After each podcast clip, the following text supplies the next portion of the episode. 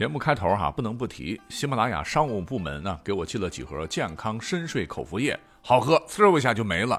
这些日子确实压力山大，年终总结我失眠了，熬夜做节目太伤肝伤肾。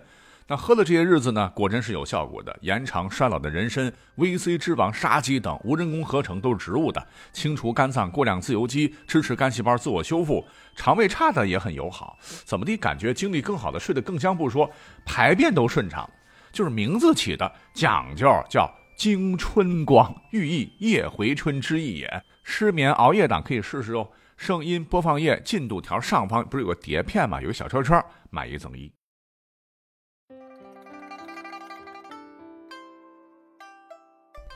好，回到节目中来，算是吐槽吧。那近日呢，我听闻我几位远房的弟弟啊，大的呢四十好几了，小的呢三十出头了。还没结婚，一问得知啊，并非完全是感情因素，没有喜欢的女孩子，而是因为现在房子、车子、存款等等，好想结婚，但成本太高，彩礼的费用太高，也使得原本幸福的事儿变得很沉重啊，压力山大。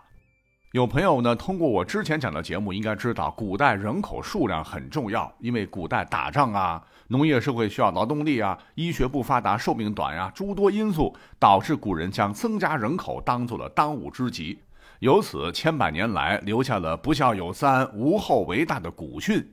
有些朝代甚至成立了专门的政府机构，专治大龄不婚。如果说过了法定年龄还单身汪，强制给你拉郎配。于是乎呢，有很多未婚的朋友都觉得古代人结婚好像很简单，负担很轻。但其实你去细看历史的话，这应该是种错觉。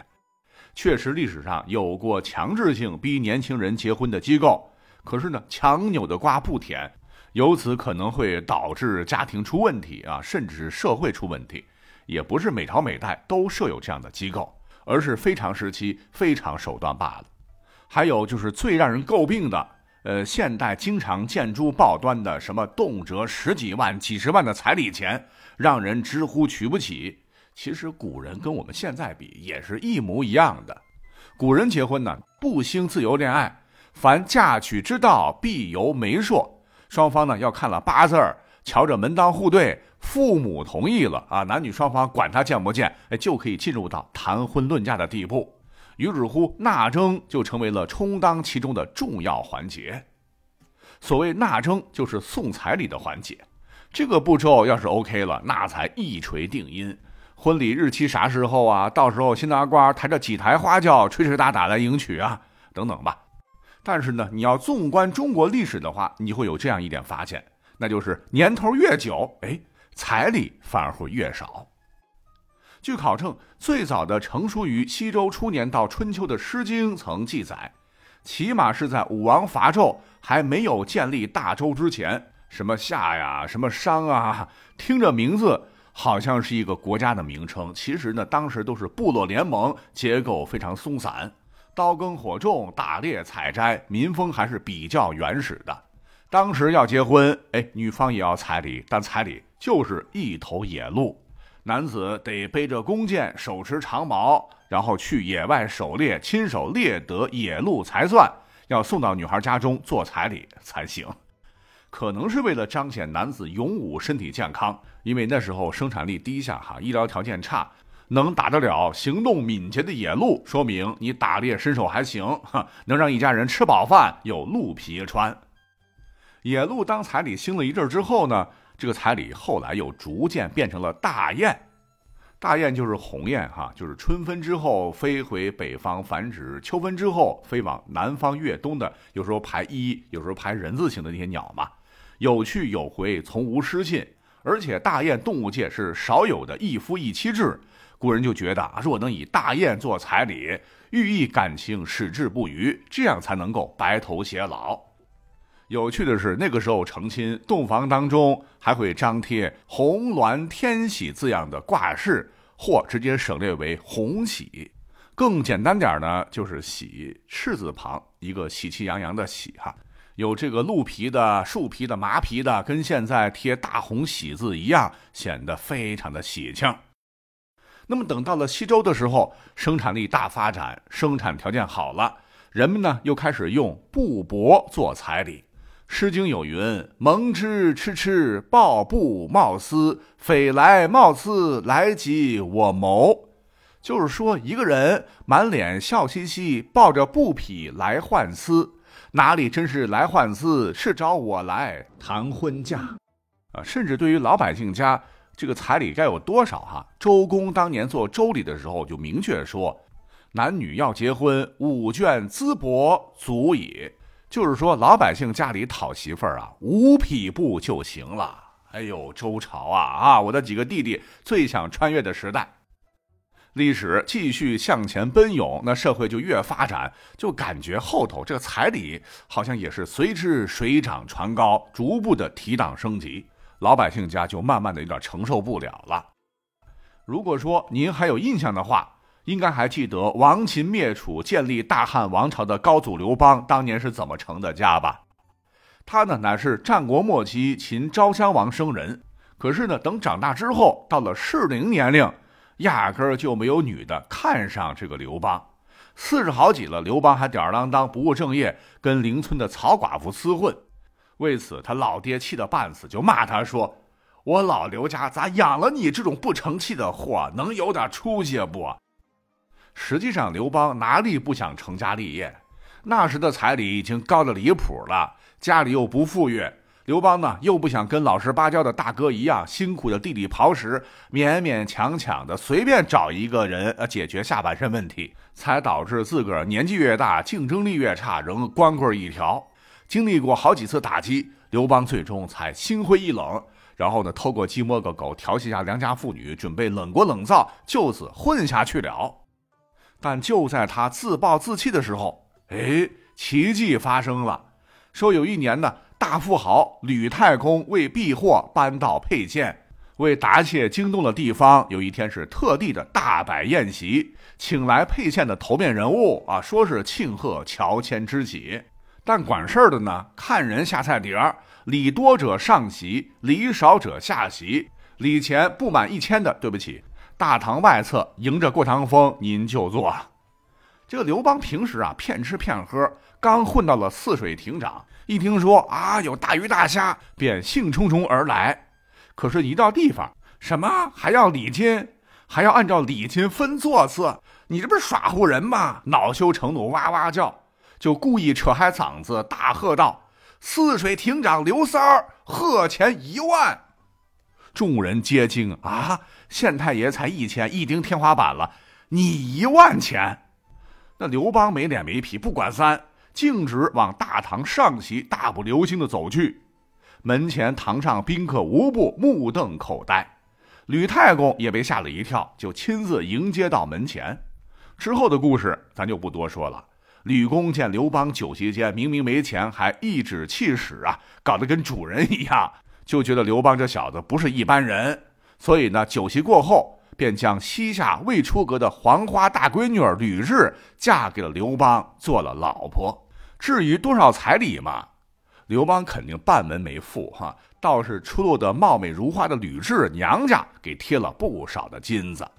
那这个故事听过的人很多，可是呢，从彩礼角度分析的人应该不多。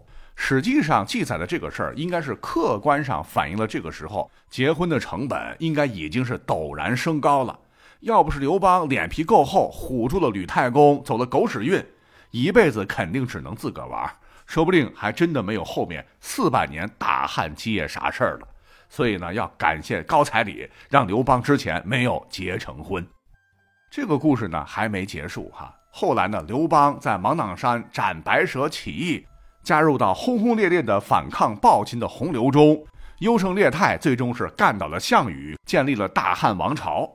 可是呢，他一登基，对适龄男子因高额彩礼娶不到老婆的事儿啊。就非常的耿耿于怀，因为自个儿当年差一点就打一辈子光棍，滋味那可不好受啊！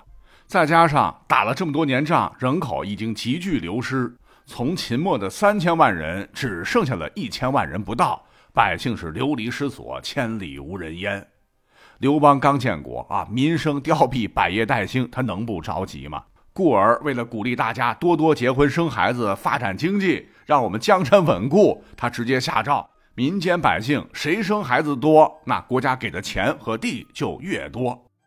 可没多久，刘邦又觉得有点慢了，又再次专门下诏加码，说民间女子十五岁还没出嫁，必须每年要向国家交单身税，这钱肯定得父母掏了哈，税金非常高，高到很多女子家会倾家荡产。如果交不上，对不起，如狼似虎的衙役会把孩子的父母直接抓走，关入大牢。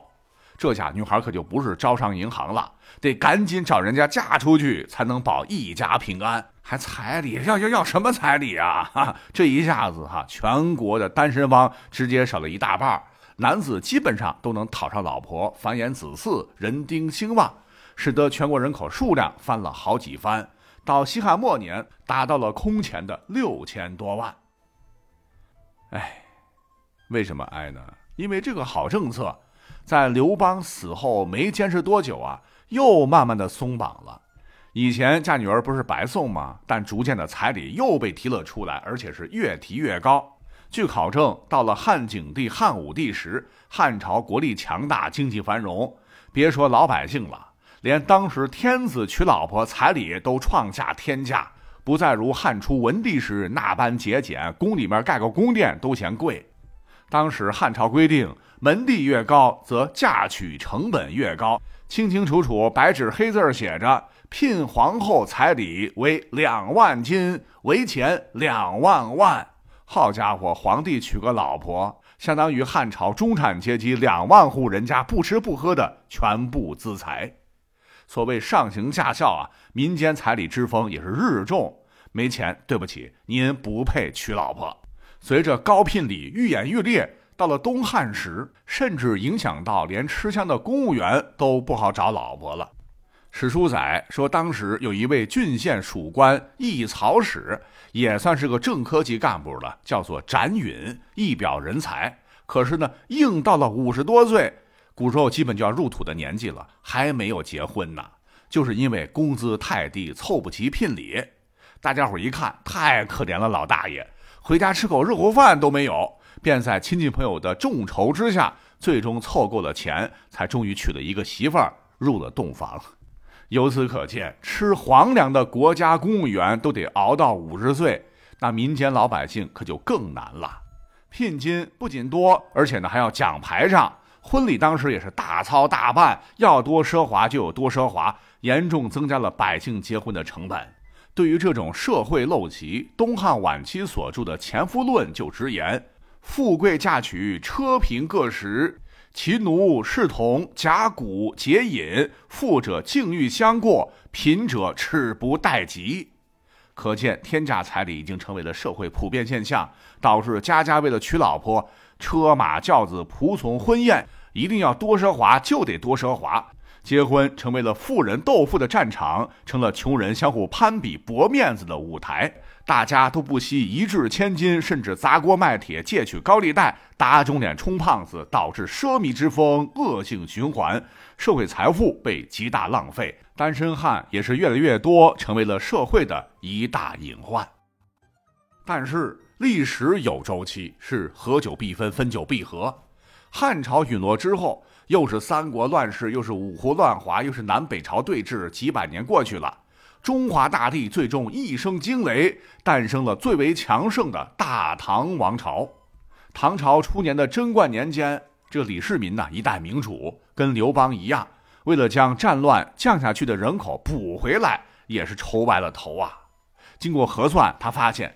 男丁战死过多，社会上却有大量失去丈夫的寡妇，还有很多失去父母的孤女，男女比例严重失调。于是乎，李世民就犯了一个历史的大绝，亲自下诏鼓励说：“女方十五以上无夫家者，州县以礼聘娶。”更为人性化的是，唐朝以前对寡妇改嫁，政府虽然不反对，但也不说支持。而就是从李世民开始开天辟地头一回，以行政命令的方式说，丈夫服丧三年满或离异者，政府鼓励再婚。只有一点，就是妇人有子若守节者勿强。那圣旨一下，金科玉律，政府就要负责统筹好没有对象的女子们。当红娘把这女子送上门，免费发老婆。如果当时男子二十岁还没有娶得老婆的，有司衙门的人就要登门询问了。哎，小伙子，你要老婆不要？只要你开金口，我就给你送过来。若是回答，哎，当然要了，可是没有钱当彩礼呀。对方肯定说没事儿没事儿哈，政府帮你出聘礼，你也给个数。如果说再犹豫，可是我我没钱，怕养不起老婆呀。政府大招来了，没关系，只要你想要老婆，给你个老婆暖被窝不说，政府还可以分你四十亩田地当地主，你说好不好啊？那这么优厚的条件，只有傻子才会说不要吧？李世民甚至还觉得做的不够哈。将结婚率当成了考核官员的硬指标，只要能够解决好辖区大龄青年结婚问题，重点提拔；而对于送老婆不及时的官，则以父殿师，就是到大殿上来，老子亲自的训斥你们。由此以来，唐初人口迎来了一波稳定的增长。等李世民挂了之后，他儿子高宗继位，哎，出现了新的问题。就是当时士族阶层索要彩礼又变得是愈演愈烈，给民间带了不好的头。对此，高宗李治又强行规定说：天下嫁女受财，三品以上人家不得过捐三百匹，四品、五品两百匹，六七品一百，八品以下最高五十匹，皆充所嫁之女资装所用，夫家不可以受陪门之财产。直接也把天价嫁妆也给堵死了，暂时是刹住了天价彩礼的歪风邪气。为什么说是暂时呢？因为治标不治本。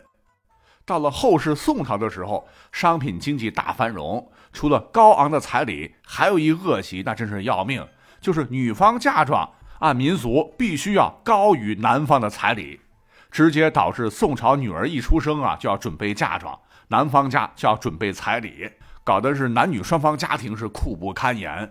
比方说，历史上大名鼎鼎的苏东坡，就因为嫁女儿要高于本来就很高的彩礼，被逼得没辙了哈，直接将开封近郊好地段的房子变卖了，然后又把古玩字画通通卖掉，还借了一大笔钱，凑了将近九千四百贯，折合今天的几百万，才顺利的嫁出了女儿。但最终呢，资不抵债，宣告破产。总之，古代呢也有今日之陋俗不假，但为什么要讲古代的呢？就是要知史明理啊，咱们要少走弯路啊，也期望今人能够崇尚真诚为本的婚姻，节俭理智来看待婚嫁。苏轼，祝福您。